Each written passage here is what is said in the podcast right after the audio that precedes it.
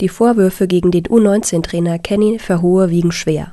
Er soll dem Fußballnachwuchs verschreibungspflichtige Medikamente und Nahrungsergänzungsmittel verordnet haben. Ungeachtet der möglichen Nebenwirkungen und der ethischen Verfehlungen setzte der Belgier diese Maßnahmen durch. Darüber hinaus soll Verhoeven im Trainingslager der Mannschaft ausreichende Mengen an Essen vorenthalten haben. Seine fragwürdigen Methoden soll der 47-Jährige mit hohem psychischen Druck durchgesetzt haben so soll er Spieler gezwungen haben, Fotos in Unterwäsche an ihn zu senden.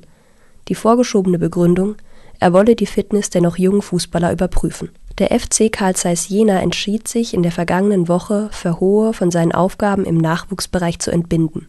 Als Ergebnis einer internen Aufarbeitung der Vorfälle an der auch eine Kinderpsychologin beteiligt war, sieht der Fußballclub strukturelle Probleme, die es zu beheben gilt. Besonders die Besetzung des Postens des Sportdirektors soll ein Korrektiv in der Nachwuchsarbeit darstellen, hieß es am vergangenen Dienstag.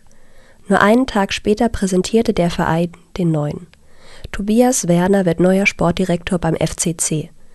Werner, 34 Jahre alt, spielte von 1998 bis 2008 selbst für die Jenaer Mannschaft und stand bei 141 Partien für Jena auf dem Rasen. Zuletzt absolvierte Werner, dessen Vertrag bis 2024 läuft, ein Traineeship in der Geschäftsstelle des FC Augsburg. Tobias Werner ist jetzt unter anderem damit beschäftigt, die Weichen für eine mögliche Fortsetzung der dritten Liga zu stellen. Auf die dringt der DFB. Doch das letzte Wort über die Entscheidung haben die örtlichen Behörden. Jenas Chef des Coronas-Krisenstabs, Benjamin Koppe, sagte den Zeitungen der Mediengruppe Thüringen, man werde sich nicht erpressen lassen.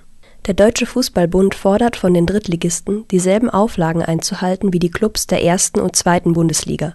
Dazu gehört unter anderem einen Hygienebeauftragten einzustellen. Die Person muss approbierter Arzt sein und ist für den Infektionsschutz der Mannschaft und die Corona-Tests verantwortlich.